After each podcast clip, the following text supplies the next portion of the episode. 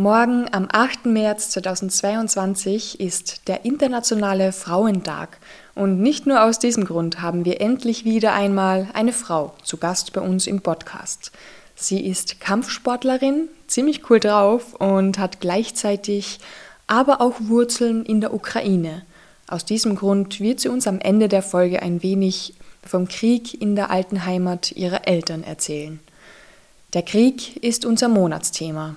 Ich verstehe, dass viele schon genug von diesem Thema haben. Ich finde es aber trotzdem wichtig, wenigstens kurz darüber zu sprechen, auch wenn sich dadurch natürlich nicht die Welt verändern wird. Schweigen finde ich aber am schlimmsten. Und wie wir aus der Geschichte wissen, Schweigen wird zur Zustimmung. Die Bonusfolge vom 16. Februar, in der Uma Chambekov von seiner Flucht aus dem Krieg in Tschetschenien erzählte, hat dieses Monat schon ein wenig eingeleitet. Im März werden wir nicht nur mit einer Betroffenen sprechen, sondern auch mit einem Soldaten und einem Experten. Es wird aber auch spannender und lustiger, als es jetzt vielleicht noch klingt. Und deshalb legen wir am besten gleich los mit unserem heutigen Gast. Sie ist 22 Jahre jung, zweifache Staatsmeisterin im Kickboxen und MMA-Kämpferin, baut sich gerade einen Amateur-MMA-Rekord auf und ich weiß, dass sie große Ziele hat. Mehr davon wird sie uns natürlich gleich erzählen. Herzlich willkommen beim Unschlagbar Ehrlich Podcast, Katerina Ritschkova.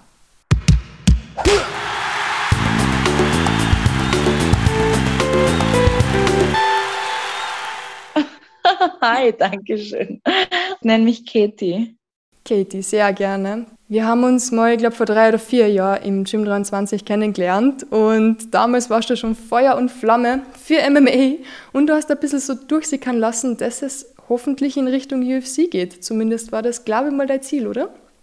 Ja, voll. Also UFC, Bellator, One FC, was sich halt ergibt, aber UFC ist natürlich für mich schon insofern ein Ziel, weil es dort die besten Frauen gibt in meiner Gewichtsklasse und ich will einfach gegen die Besten kämpfen und ich will UFC-Champion sein. Und es wäre ziemlich cool, endlich mal eine Frau aus Österreich in der UFC zu sehen. Ja, wäre schon cool.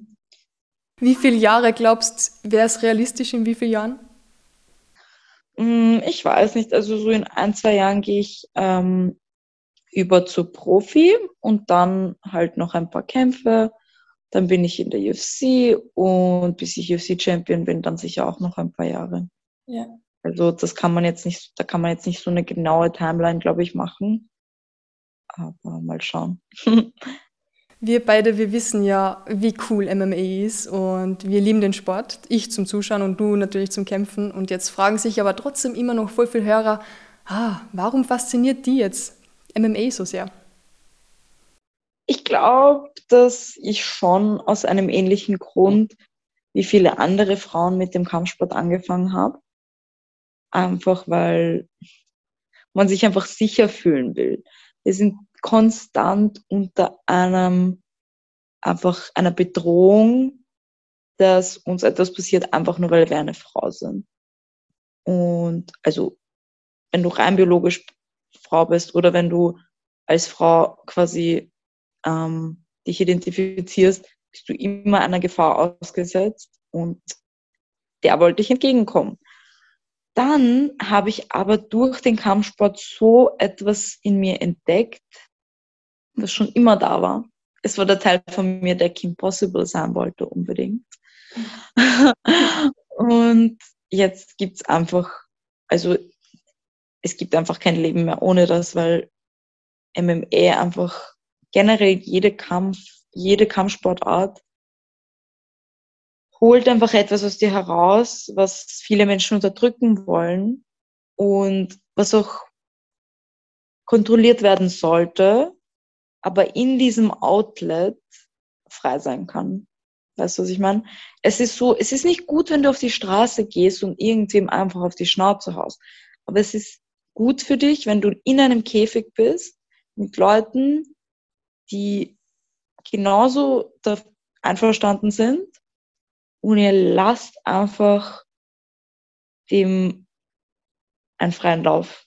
Weißt du, was ich meine? Mhm. man, es ist einfach so etwas, so ein, ich weiß nicht, so ein natürlicher Trieb zu kämpfen bei Menschen, den viele Menschen einfach schon vergessen haben.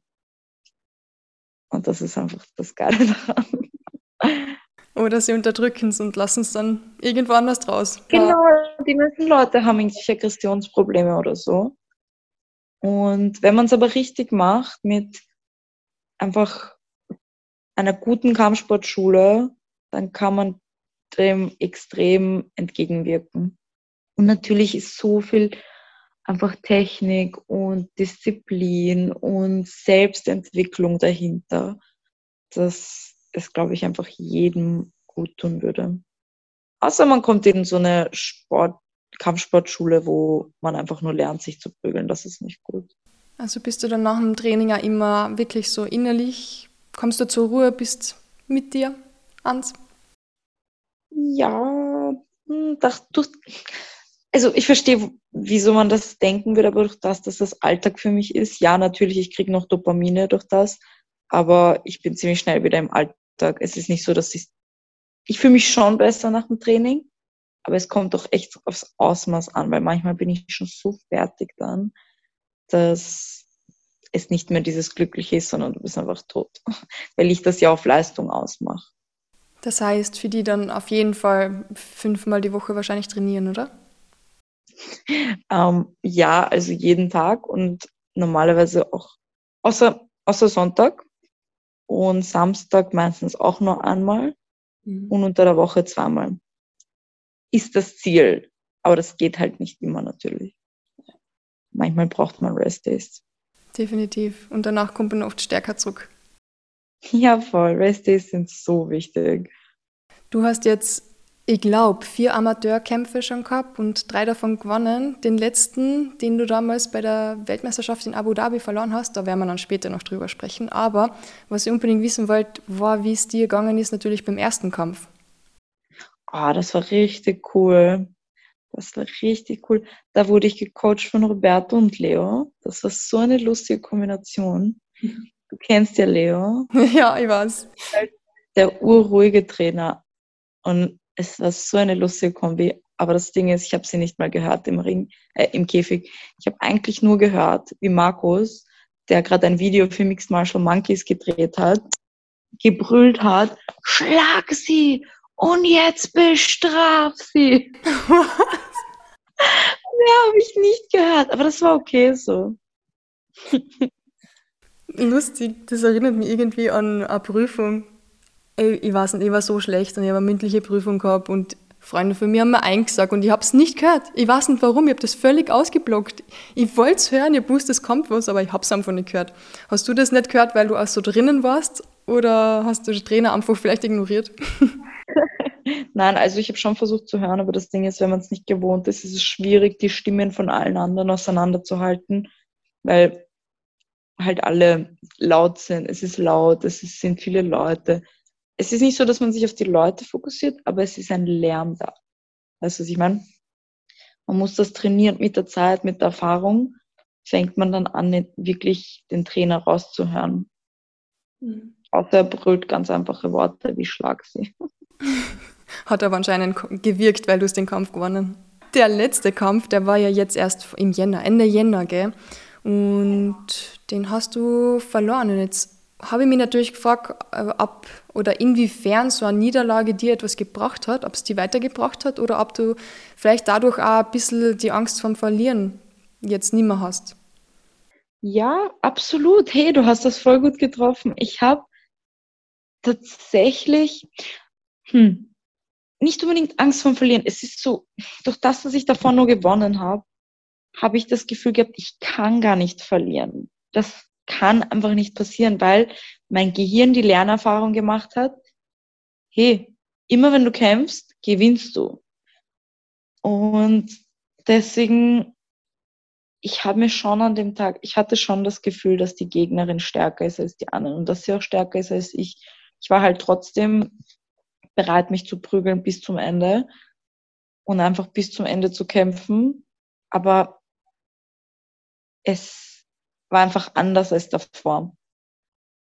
Und man könnte jetzt sagen, wäre meine Einstellung anders gewesen, dann hätte ich gewonnen, aber das stimmt einfach nicht. Sie war einfach besser. Sie war mir einfach in vielen Dingen überlegen. Sie war einfach stärker. Ich war auch noch in der falschen Gewichtsklasse, weil es mir einfach zu viel war, dass ich da jetzt jeden Tag noch Weightcut mache. Ich war einfach nicht bereit dafür. Hm, jetzt würde ich es anders machen, aber ich habe auch einfach diese Erfahrung gebraucht. Und deswegen ist das auch gut so. Man, also John Kavanagh sagt ja, win or learn und genau so ist es. Du warst ja jetzt Abu Dhabi mit den Jungs sozusagen. Ich glaube, du warst die einzige Frau. Ja, mit den Ettels war ich, mit den Ettels. Die sind voll lieb. Die haben sich um alles gekümmert. Also ich hatte dann ja auch ein positives Ergebnis. Wir wurden jeden Tag getestet und ich hatte ein positives Ergebnis. Da musste ich in Quarantäne sein und dort bleiben. Und die haben sich wirklich um alles gekümmert. Die haben mir meinen Flug umgebucht. Die haben mir ein Geld dagelassen, dass ich die Ärzte zahlen kann. Also halt, die, die testen, weil das kostet ja alles dort. Und dass ich das zahle und das und Taxi. Also die haben sich wirklich urlieb um mich gekümmert. Voll super. Und ich habe ja gehört von dir davor schon, dass das gar nicht so leicht war, überhaupt dorthin zu kommen für die, weil es dir davor echt ja, nicht gut gegangen ist. Ja, es war boah, es war richtig schlimm, weil davor, in der Woche davor war ich krank. Ich hatte richtig schlimme Migräne, so drei Tage durch. Und ich habe mir, hab mir gewünscht, einfach tot zu sein, weil es so schlimm war. Es ist nur schlimmer geworden. Ich habe die ganze Zeit gedacht, ich habe Fieber. Und dann bin ich drauf gekommen, das ist Migräne. Das heißt, dass, dass ich die ganze Zeit versucht habe, trotzdem da zu liegen und mich nicht zu bewegen, hat es nur schlimmer gemacht. Und ja, dann bin ich aber trotzdem geflogen. Zum Glück. Ich war einfach nicht bereit, mich von so einem Blödsinn da aufhalten zu lassen. Ist ja blöde Migräne. Also nein, ist mir egal, ob ich sterbe. Ich gehe jetzt kämpfen. ja, das war schon heftig. Aber am, am Kampftag ging es mir dann eh gut. Das war schon okay. Den ersten Kampf hast du gewonnen. Das, der zweite Kampf war dann die, die. Genau, das war die Schwedin. Die hat dann Gold geholt. Die war richtig stark. Wow. Ich gönne sie auch voll. Also ich hoffe, sie kommt mal nach Wien und wir trainieren, dass ich auch ein bisschen von ihr lernen kann. Das war super, da wollte ich nicht eh, aber da reden wir dann später nochmal drüber, weil da habe ich auch ein paar Fragen dazu. Aber das heißt, dann nach, dem, nach der Niederlage hast du Corona gekriegt, warst in Quarantäne und die anderen sind heimgefahren und du wirklich Corona ist einfach nur ein positives Ergebnis und dann am nächsten Tag nicht mehr. Aber dann ging sich der Flug nicht mehr aus. Ah, okay. Ja, das war das Blöde. Aber ja. Aber sonst war es trotzdem eine schöne Erfahrung wahrscheinlich, oder? Mal bei so einer Weltmeisterschaft dabei zu sein. Ja, schön ist was anderes, aber es war sehr wertvoll und es war ein sehr gutes Event und es war, es hat mich glücklich gemacht, einfach wieder zu kämpfen ähm, ja, aber die ganze Reise und mit der Migräne und mit der Quarantäne danach noch, das war so erschöpfend. Also, ja, aber verstehe mich nicht falsch, ich bin urfroh, dass ich dort war. Ja. Also ich bin wirklich froh und dankbar für das. Ist verständlich. Aber weil du es schon angesprochen hast, du würdest gerne mal gegen die Schwedin dann in Österreich trainieren oder Sparring machen. Mit ihr. Ich würde einfach gern mit ihr trainieren. Gibt es in Österreich so wenige Frauen, dass man nicht wirklich eine Auswahl hat, mit Mädels zu trainieren? Ja, es gibt ein paar. Ich habe mir jetzt auch die, genau die paar rausgesucht und werde jetzt auch mit ihnen trainieren bald. Aber einfach auf einem hohen Level ist es schwierig, Mädchen, also Frauen als Partner zu finden. Ja, weil das einfach in der Sport in Österreich nicht wirklich gefördert wird und einfach zu wenig noch, es gibt einfach zu wenig Frauen. Es gibt fast nur Männer, die sich halt prügeln wollen und drei Frauen, die da halt dabei sind. Und die wahrscheinlich auch nicht alle in der gleichen Gewichtsklasse. Ja, genau. Aber das heißt, das Level in Österreich, was MMA bei den Frauen betrifft, ist wirklich schlecht. Leider ja. Es gibt, es gibt sehr starke Frauen im Ringen, habe ich gesehen oder gehört. Dann, also meine Judo-Trainerin, die Nagels, die ist auch extrem stark. Die ist aber nicht mehr aktiv. Also sie war halt Judo-Kämpferin. Aber im MMA habe ich jetzt nicht viele gesehen. Es gibt, glaube ich, bei den Cage Wolves, ah, genau, bei den Cage Wolves gibt es ein paar. Mhm. Aber das sind halt, das sind keine Gegnerinnen für mich. Mit denen würde ich trainieren, damit wir alle besser werden. Ich, weißt du, was ich meine? Ja. Wer wäre so eine MMA-Kämpferin, wo du sagst, boah, dafür wird ja alles geben, mit der mal zu trainieren? Also alles würde ich für gar nichts geben. Aber ich würde schon gern ähm, mit Rose Namajunas trainieren. Einfach, nicht weil sie Champion ist und bla bla. Natürlich auch, weil sie Champion ist. Das ist ja, das bedeutet ja was. Aber vor allem einfach, weil ich ihren Stil extrem äh, sinnvoll finde. Ich finde ihn sehr clever und ich will mir so viel wie möglich von ihr abschauen. Und ich finde auch einfach, dass es ein passender Stil zu meinem wäre. Und ja, außerdem ist sie urlieb. Voll. Und das ist lustig, dass du das jetzt ansprichst, weil ich habe gerade dran gedacht, Rose Namashunas, sie ist ihre, ist richtig gute Kämpferin und voll cool. Ich bin auch großer Fan von ihr. Trotzdem finde ich sie manchmal ein bisschen crazy und lustig. Ich, ich habe nicht, die ist voll crazy, oder? Und ich finde es halt lustigerweise auch so, dass ich die am Anfang auch immer super crazy gefunden habe, wie ich die das erste Mal kennengelernt habe. Und ich weiß nicht, ist, ist ein bisschen verrückt sein vielleicht gut für den Sport? Ja, natürlich, irgendwo muss da einfach ein Mensch sein, der über die Grenze schreiten kann. Also jemand, der einfach sich aus seiner Comfort Zone bewegt und sich auch immer wieder da rausschubst aus dieser Comfort Zone aber schau, jeder hat irgendwo so ein bisschen so was crazy, irgendwie was Individuelles, aber nicht jeder traut sich das nach außen zu tragen. Die sind ja alle ganz besonders auf unsere Art. Und trotzdem gibt es aber Menschen, die das mehr nach außen tragen. Und ich glaube, die sind eher die, die sich dann auch trauen, einen Kampfsport zu machen und die das dann auch für sich entdecken können. Was ich meine? Ja, braucht man vielleicht, ich glaube, man braucht vielleicht auch diese Lässigkeit ja, Lässigkeit, vielleicht, ich weiß nicht, ob Lässigkeit das richtige Wort ist. Ich glaube, es ist mehr einfach das, dass man, wie gesagt, einen Schritt aus der Comfortzone raus. Ich war ja nicht immer so, dass ich einfach, einfach geredet habe und gelacht habe und ich, ich musste mich so sehr zwingen, dass ich daran arbeite, dass ich überhaupt mit Leuten rede. Ich habe es, ich habe mich selbst dazu gezwungen, auf der Straße zu Leuten hinzugehen und einfach anzufangen, mit ihnen zu reden, einfach um aus dieser Komfortzone rauszugehen und um mir selbst diese Angst davor zu nehmen. Ich glaube, es geht viel auch darum, einfach sich selbst einer Angst zu stellen.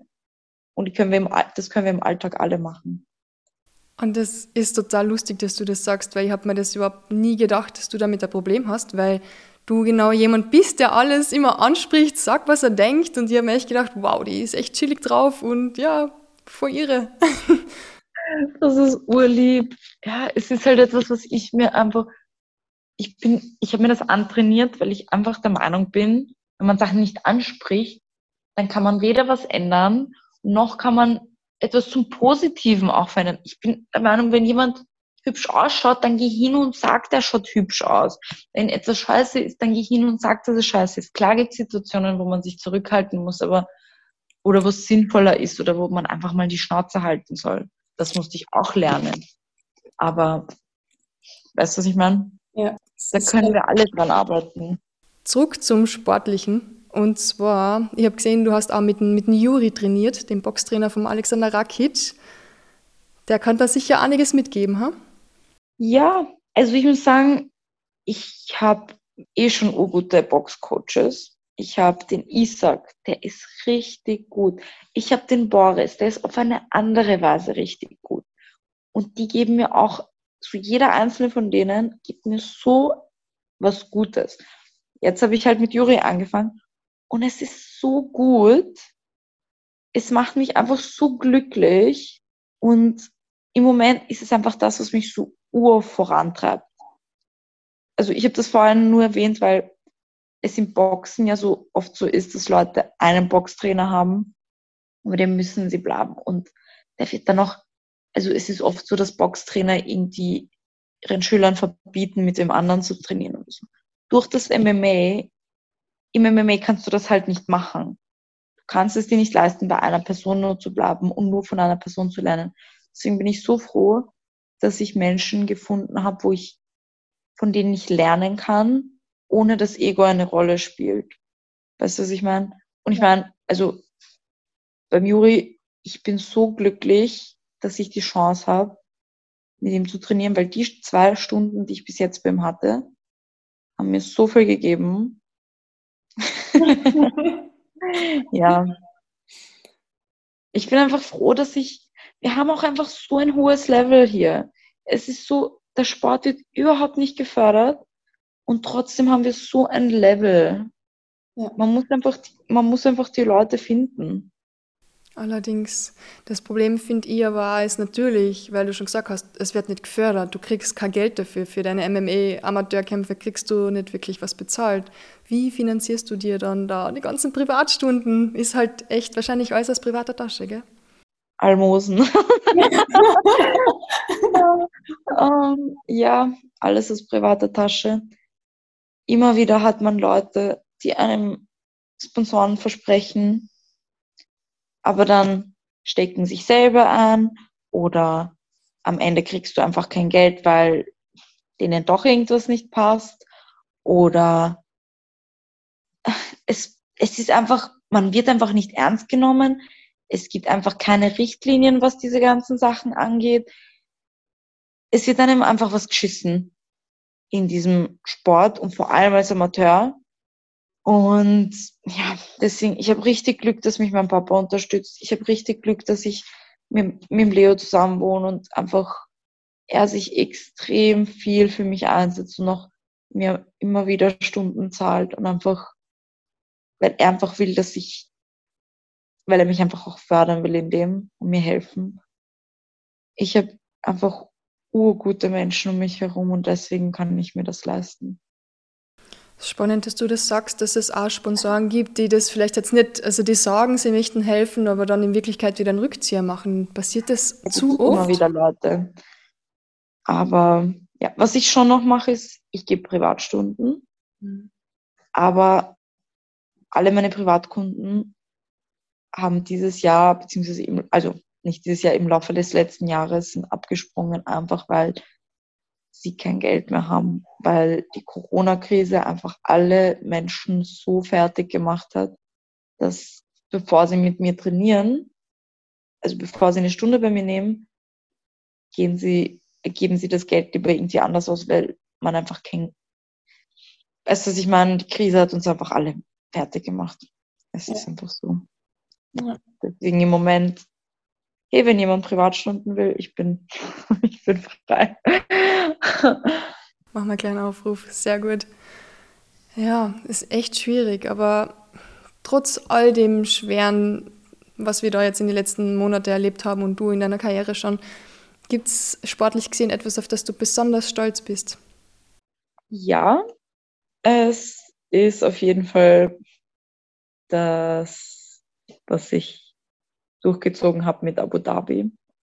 Einfach, dass es mir so dreckig ging und ich trotzdem all the way through war ich so, nein, ich kämpfe trotzdem. Und ich finde, ich habe es auch nicht schlecht gemacht. Also, auch wenn ich den zweiten Kampf verloren habe, ich habe trotzdem mich extrem gebessert in den letzten Jahren. Ich bin richtig zufrieden auch mit einem großen Teil meiner Leistung. Natürlich gibt es immer wieder Sachen, an denen man arbeiten muss, sehr viele sogar.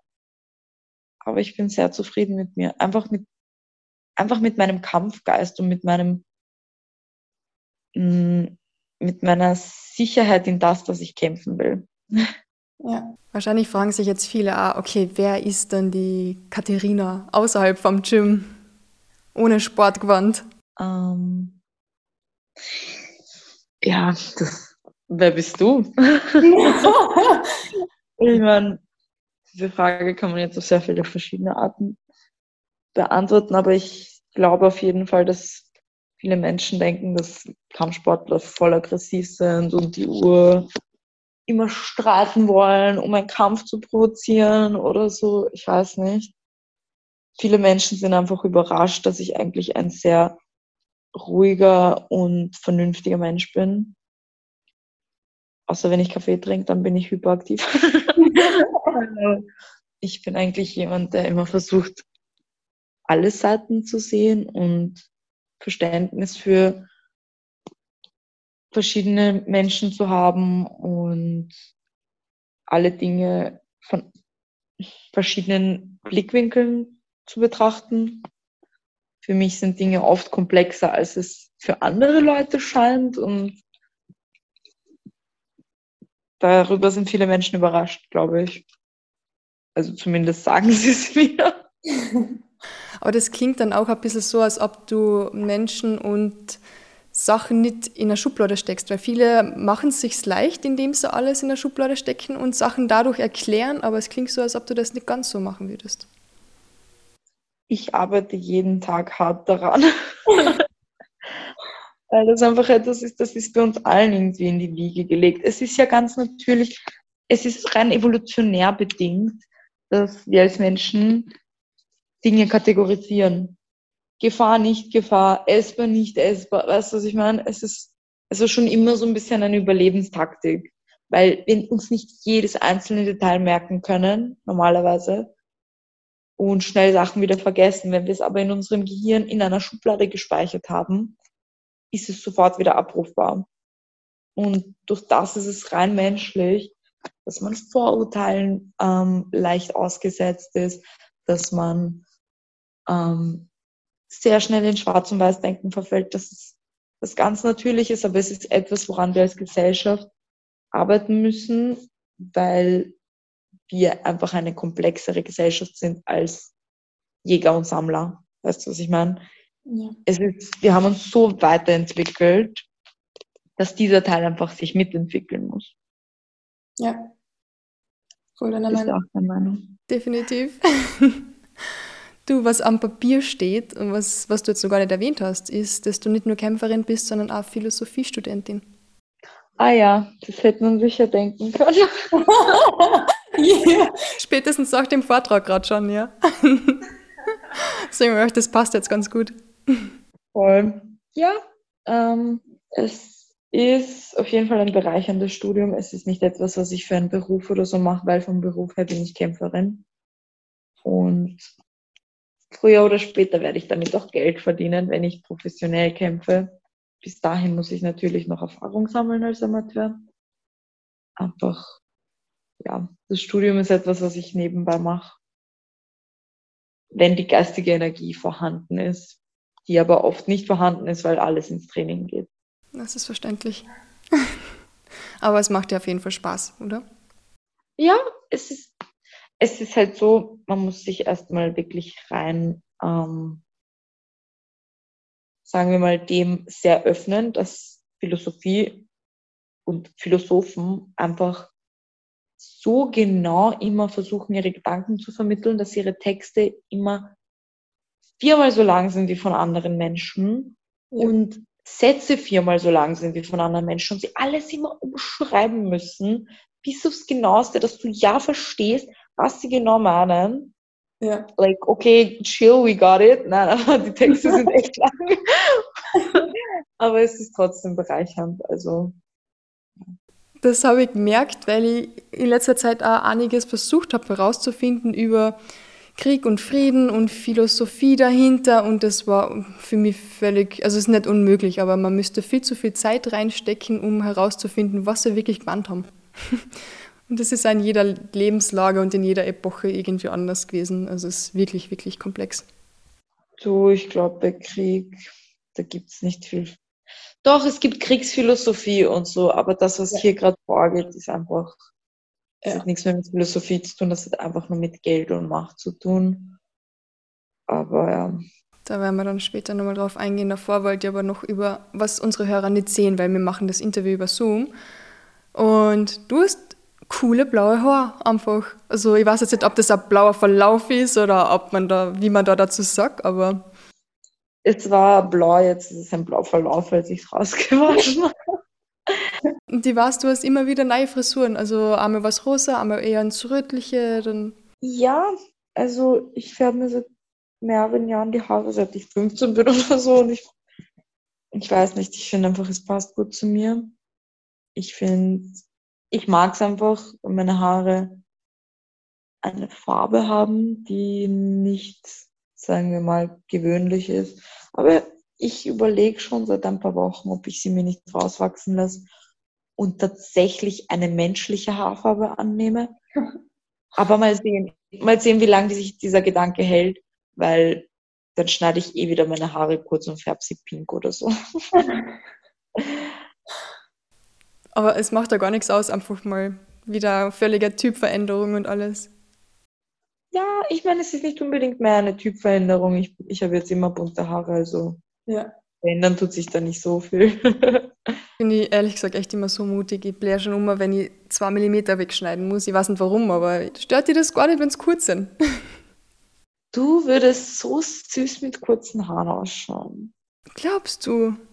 Aber ich glaube, meine Locken werden dann so richtig so flockig, lockig alles. Ah. So süß ausschauen mit kurzen Haaren. Und ich habe auch immer gedacht, ich würde dumm ausschauen mit kurzen Haaren, aber ich bin so happy, dass ich damals meine Haare kurz abgeschnitten habe. Dazwischen waren sie eh wieder lang, aber jetzt habe ich sie eh wieder kurz gemacht, einfach weil, keine Ahnung, Frauen wird doch immer so trotzdem noch so ein bisschen dieses mitgegeben, dass sie so weiblich sein sollen und ja lange Haare haben, dass man ja sieht, dass sie eine Frau sind, aber schneid sie einfach kurz. Sehr, sehr cool. Aber du, was ich immer gemacht habe? Immer wenn ich einen Fünfer gehabt habe auf der Uni, bin ich zum Friseur gegangen und habe mir die Haare ganz ein bisschen abschneiden lassen. Weil ich habe immer das Gefühl gehabt, danach geht es mir besser. Das ist ursüß. Hm. Weil gehört Lasagne magst du nur gern. Ist das auch noch ein Ding, Lasagne? Ja, Lasagne bleibt immer, aber ich bin immer zu faul, welche zu machen, weil das dauert so lang. Das ist super viel Aufwand. Ich mache richtig geile vegane Lasagne. Richtig geile. Oh, wie machst du es mit dem Käse? Ich finde, der Käse ist das Wichtigste. Ähm, also erstens mache ich so eine vegane Bechamelsoße. Ja. Ur easy cheesy. Die. Du machst einfach genau wie normale, nur halt mit Margarine und ungesüßter Sojamilch. Und dann musst du es halt auch geil würzen noch. Und dann gebe ich Nährhefe rein. Also Hefeflocken. Oh. Du darfst es nicht vertauschen mit Hefe, die in Teig kommt, weil das ist was ganz anderes. Sondern es sind Hefeflocken und die geben so einen käsigen Geschmack. Und diese Soße, ich mache halt, ich mache es nicht so wie andere Leute, ich mache so eine Schicht Bolognese, wo ich halt einfach veganes Faschiertes reingebe oder Sojageschnetzeltes oder manchmal einfach nur Gemüse und Schwammerl oder so. Und dann mache ich aber eine Schicht ähm, Bechamelsoße. Ich vermische die nicht. Ich mache so zwischen den Teigschichten. Ich weiß Ach. nicht, ob das jemand anderer auch macht. Aber auf jeden Fall oben ich, gebe ich manchmal schon so gekauften veganen Käse drauf, aber es kommt so gut drauf an. Die, diese Soße, die ich mache, die reicht. Sorry, jetzt habe ich den ganzen Rezept gegeben. Nee, voll super, weil das werde ich mal ausprobieren. Das mit dieser Hefeflocke habe ich noch nie gehört. Also, Ja, die gibt es eher nur so beim Dance und so zu kaufen oder beim Biomarkt. ja. Das ist halt so ein fancy schmancy Scheiß. Ja, spannend. Und voll lieb, weil du sitzt ja schon am Sofa und ist der Hund von dir noch in der Nähe? Nein, der Antonita schläft im Wäschekorb. Er hat dich verlassen. Aber für alle, die es nicht sehen, natürlich, voll lieb. Du hast einen Hund und der ist die halbe Zeit da herum gewesen, bei dir. Er hat doch ein Instagram, er heißt Anton the Pooper. Der hat einen Instagram-Account. Wie cool. Ich krieg nicht einmal meinen Instagram-Account auf die Reihe und du hast nur einen für deinen Hund. Glaub mir, ich habe seit Wochen nicht mehr, seit Monaten nicht mehr reingeschaut, aber er hat einen. Voll cool. So, du, ich habe mich auch gefragt, ob die, die blaue Haarfarbe vielleicht ein bisschen in Anlehnung an Ukraine ist, weil du hast ja dort Wurzeln, gell? Ja, ähm, tatsächlich nicht, aber wenn ich einen gelben Haarreifen trage, dann schaut es voll aus, als würde ich eine ukrainische Flagge sein wollen. Eben. Aber das war gar nicht geplant. Ich habe nicht geplant, dass Krieg ausbricht wieder, okay? Aber du warst schon einmal farblich vorbereitet. Oh ja. Schreckliches Thema, du, ich, ich weiß, jeder hat wahrscheinlich schon die Nase voll von dem ganzen Zeug. Ich habe es mir trotzdem zu Herzen genommen und wollte unbedingt in dem Monat über das Thema reden, weil ich weiß nicht, nicht, dass wir noch nicht genug davon hätten, aber es interessiert mich, was Menschen denken, die vielleicht irgendwie Wurzeln in der Ukraine haben oder die selbst mal im Krieg waren und oder einmal werden wir auch sprechen mit jemandem, der selbst Militär war und der das vielleicht ein bisschen von einer anderen Seite als Milizsoldat, der 20 Jahre wirklich auch dort dabei war ähm, im Kriege, ein bisschen erzählt. Und es ist ein wirklich beschissenes Thema, es ist anstrengend, es macht keinen Spaß, aber ich frage mich, wie es dir jetzt einfach geht, wie was nicht, hast du Familie dort, wie ist das gerade alles für dich aus deiner Sicht? Ja, also bis auf meinen Close Family, also bis auf meine Eltern und Geschwister sind halt alle dort. Ja.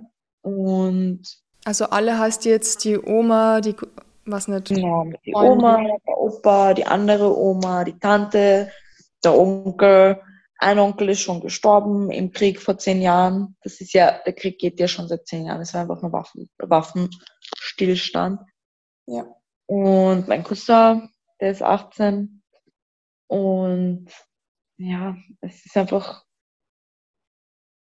es ist einfach ein Krieg, der nicht hätte ausbrechen müssen und an dem sich die Politiker wahrscheinlich eh bereichern und die ganzen armen Leute müssen aber sterben und fliehen aus ihrer Heimat, die bombardiert wird. Und ja, es ist auch urheftig einfach anzuschauen, was der Krieg mit Menschen macht, weil dann sieht man einfach Züge und Busse, wo die weißen Flüchtlinge die Schwarzen rausschubsen oder wie Leute, die aus, keine Ahnung, aus Syrien oder so flüchten oder wo auch immer sonst noch Krieg ist, mhm. die einfach nicht über die Grenzen gelassen werden, aber die Ukrainer schon. Ich freue mich, dass die Ukrainer rübergelassen werden, aber es ist schon einfach ein richtig schweres Thema sich mal anzuschauen, wo überall eigentlich die ganze Zeit Krieg ist. Und jetzt, wo es uns in Europa betrifft, wird den Leuten geholfen. Ich freue mich, dass ihnen geholfen wird, aber es, mhm. weißt du, was ich meine? Ja. Und ich will auch nicht, dass meine Familie in Gefahr ist. Und ich will auch, dass man einfach die Ukraine in Ruhe lässt. Aber ich glaube, das, was uns alle am meisten beschäftigt, ist einfach der Gedanke, dass das so nah ist und dass das sehr schnell zu uns überschwappen wird. Ja. Hast du von deiner Familie gehört in den letzten Tagen irgendetwas? Ja, schon. Also ich schreibe mit meinem Cousin und ich habe mit meinen Großeltern telefoniert und dabei leben alle. Also es ist schon he heftig, weil halt einfach alles gebombt wird und zerstört wird und Leute sterben und es ist einfach Krieg. Ja. Krieg ist in Ukraine, in Ukraine, in Ukraine ist es genauso schlimm wie in anderen Ländern, wo Krieg geführt wird. Wo ist der Familie? Sind die überall in, in der Ukraine verstrahlt oder? Ja, ja, also ein paar sind in Kiew, ein paar sind in. Und Sie haben keine Möglichkeit, nach Österreich zu kommen, wahrscheinlich gerade, oder? Nein. Nein. Gibt es keine Möglichkeit mehr raus oder ist es für Sie einfach finanziell schwer? Also meine Großeltern wollen gar nicht. Die sagen, sie verstecken sich halt im Bunker, sie sind eh alt. Was richtig dumm ist, aber okay. Ja, aber ich verstehe es auch, wenn du so lange vielleicht in einem anderen Land gelebt hast, das ist deine Heimat, du willst ja gar nicht mehr weg, oder? Ich weiß nicht. Eh. Mein Cousin darf nicht, weil er ein Mann ist. Meine Tante ist Politikerin und will halt die Front nicht verlassen, weil sie sich verantwortlich fühlt. Ja. Wann bist du damals nach Österreich gekommen und warum? Ich bin hier geboren. Ah, cool. Das heißt, deine, deine Mama ist einfach schon vor x Jahren. Ja, meine Eltern beide. Glück. Wir haben richtig Glück hier zu leben. Wann warst du das letzte Mal in der Ukraine, Familie besuchen? Oder die Verwandten? Mm, so vor zwölf Jahren. Es ist ja schon länger Krieg, man hört nur jetzt erst davon, wirklich. Ja. Weil es jetzt um einen Weltkrieg geht und um Atomwaffen, aber damals halt war das einfach nur eine Aggression gegen Ukraine. Was hört man so aus der Ukraine über das Ganze? Weil es ist ja immer schwer, was sagt die Seite, was sagt die Seite, wie sieht die andere Welt das, sieht jeder ein bisschen anders. Ja, es ist halt so, ich kriege Videos geschickt, wie es in der Stadt wirklich ausschaut. Mhm. Dann sehe ich aber Videos, die ähm, in Russland im Fernsehen live gezeigt werden, wie die Stadt einfach komplett heil ist und wie dort keine Soldaten sind, Kiew. Ähm, und den Leuten in Russland wird das einfach so gezeigt, als ob dort gar kein Krieg wäre, als ob eigentlich die Ukrainer nach Russland wollen. Und das ist halt etwas, was einem einfach zeigt, wie sehr dort die Menschen von, von den Medien kontrolliert werden. Die haben einfach keinen Zugang zu anderen Informationen. Was mir dann aber wieder zu denken gibt, ist, ich kriege die Information nur von meiner Seite. Also ich kriege durch meine Familie auch wieder ukrainische Propaganda. Und dann ist es so ein, das eine macht das andere nicht besser, aber also ich meine, die Situation ist einfach komplexer, als sie dargestellt wird und darüber wird aber nicht gesprochen, weil davon keiner profitiert. Sagen wir es mal so. Ähm, ja, ich kann da jetzt auch nicht so viel dazu sagen, einfach weil ich selber nicht der Meinung bin, dass ich genug Informationen über irgendwas habe oder auch nur zulässt. Also vertrauenswürdige Informationen. Ja, deshalb ist es auch so wichtig, überall zu schauen, welche Infos kriegt man, Double-Check und herauszufinden, okay, ist die Quelle, die ich da wirklich habe, ein bisschen seriös. Ja. ja. Ich hoffe, dass das alles bald vorbei ist, aber ist psychisch wahrscheinlich auch extrem äh, Doppelbelastung, oder? Ja, ist einfach so. Ja. Aber ich finde es trotzdem voll cool, dass du versuchst, mit mir darüber zu sprechen. Wir haben eh im Vorfeld schon ein bisschen geredet und ich weiß, dass das nicht einfach ist. Ich finde es wirklich cool, dass du mir da zumindest deine Gedanken und das, was du so mitkriegst, einmal ein bisschen erzählt hast. Ja, gerne. Ich, wie gesagt, ich kann halt einfach nicht so viel dazu sagen, weil ich nicht dazu beitragen will, dass noch mehr falsche Informationen verbreitet werden. Aber das finde ich schon sehr, sehr super, dass das jemand mal klar sagt, weil viele spekulieren nur und sagen etwas, was sie mal gehört haben, aber. Ich hätte einfach gern, dass man die Ukraine in Ruhe lässt und dass kein Krieg ist, das war's. Mehr will ich nicht.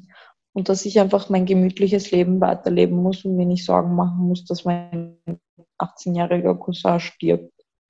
Dann hoffen wir mal, dass das nicht der Fall sein wird und dass das alles ein Ende nimmt, ein gutes für alle Seiten. Ja. Und bevor wir da mit so richtigen Andauern stoppen, starten wir noch mit irgendwas Positivem. Wann kämpfst du wieder? Erzähl uns einmal deine Pläne für die Zukunft. Also, wenn es eine Gegnerin gibt, dann kämpfe ich wieder. Oh. ja, es ist so, ich hätte am 5. März jetzt gekämpft, am Samstag, aber es gab keine Gegnerin, nicht mal in Deutschland. Nicht dein Ernst. Jetzt hoffe ich, dass am, wann ist das? Am 2. April, glaube ich, dieses Sparta-Event. Mhm. Ich hoffe, dass die es schaffen, mir eine Gegnerin zu organisieren. Ich weiß, ich bin Amateurkämpferin, aber bitte gebt mir Gegnerinnen. Und dann gibt es noch ein anderes GMC später. Dann im Juni gibt es das Inferno in Innsbruck. Mal schauen, ob es da eine Gegnerin gibt. Ich bin für alle dankbar, wirklich. Schmeißt mir was her. Na, hoffentlich hört es der Hannes Schneider, weil der ist, glaube ich, eh von Inferno. Der war, du, der, ich glaube, dass der wirklich versucht, mir eine Gegnerin zu finden. Dass die, ich habe ja auch mit ihm geschrieben, der ist urlieb, der wird nicht einfach, der, dass sie, der scheißt nicht einfach drauf. Ja. Der will mich ja auch bei seiner Veranstaltung haben, aber es ist schwierig einfach. Es ist leider nicht, weil die Leute sich zu wenig Mühe geben, sondern weil es einfach wirklich schwierig ist. Kann ich mir gut vorstellen. Ist es für dich, glaubst du, eine Option, mal ins Ausland zu gehen oder einfach mal, dass du sagst, keine Ahnung, ich gehe mal für drei, vier Monate nach Amerika, mach da ein paar Kämpfe? Wenn mir jemand das sponsert, dann schon. ist schwer, ist schwer, ich weiß. Na gut, du, was machst du denn heute am Abend noch? Ich koche jetzt noch Essen. Ich habe vergessen, ich muss ja noch Essen machen mit Hunger. Das werde ich jetzt nämlich auch machen und das ist ein gutes Stichwort. Katie, ich wollte mich bei dir kurz bedanken für das Gespräch und für deine offenen Danke und dir. ehrlichen Worte. Ich fand die Fragen auch sehr gut. Danke. Danke dir. Habe mich sehr gefreut. Ciao.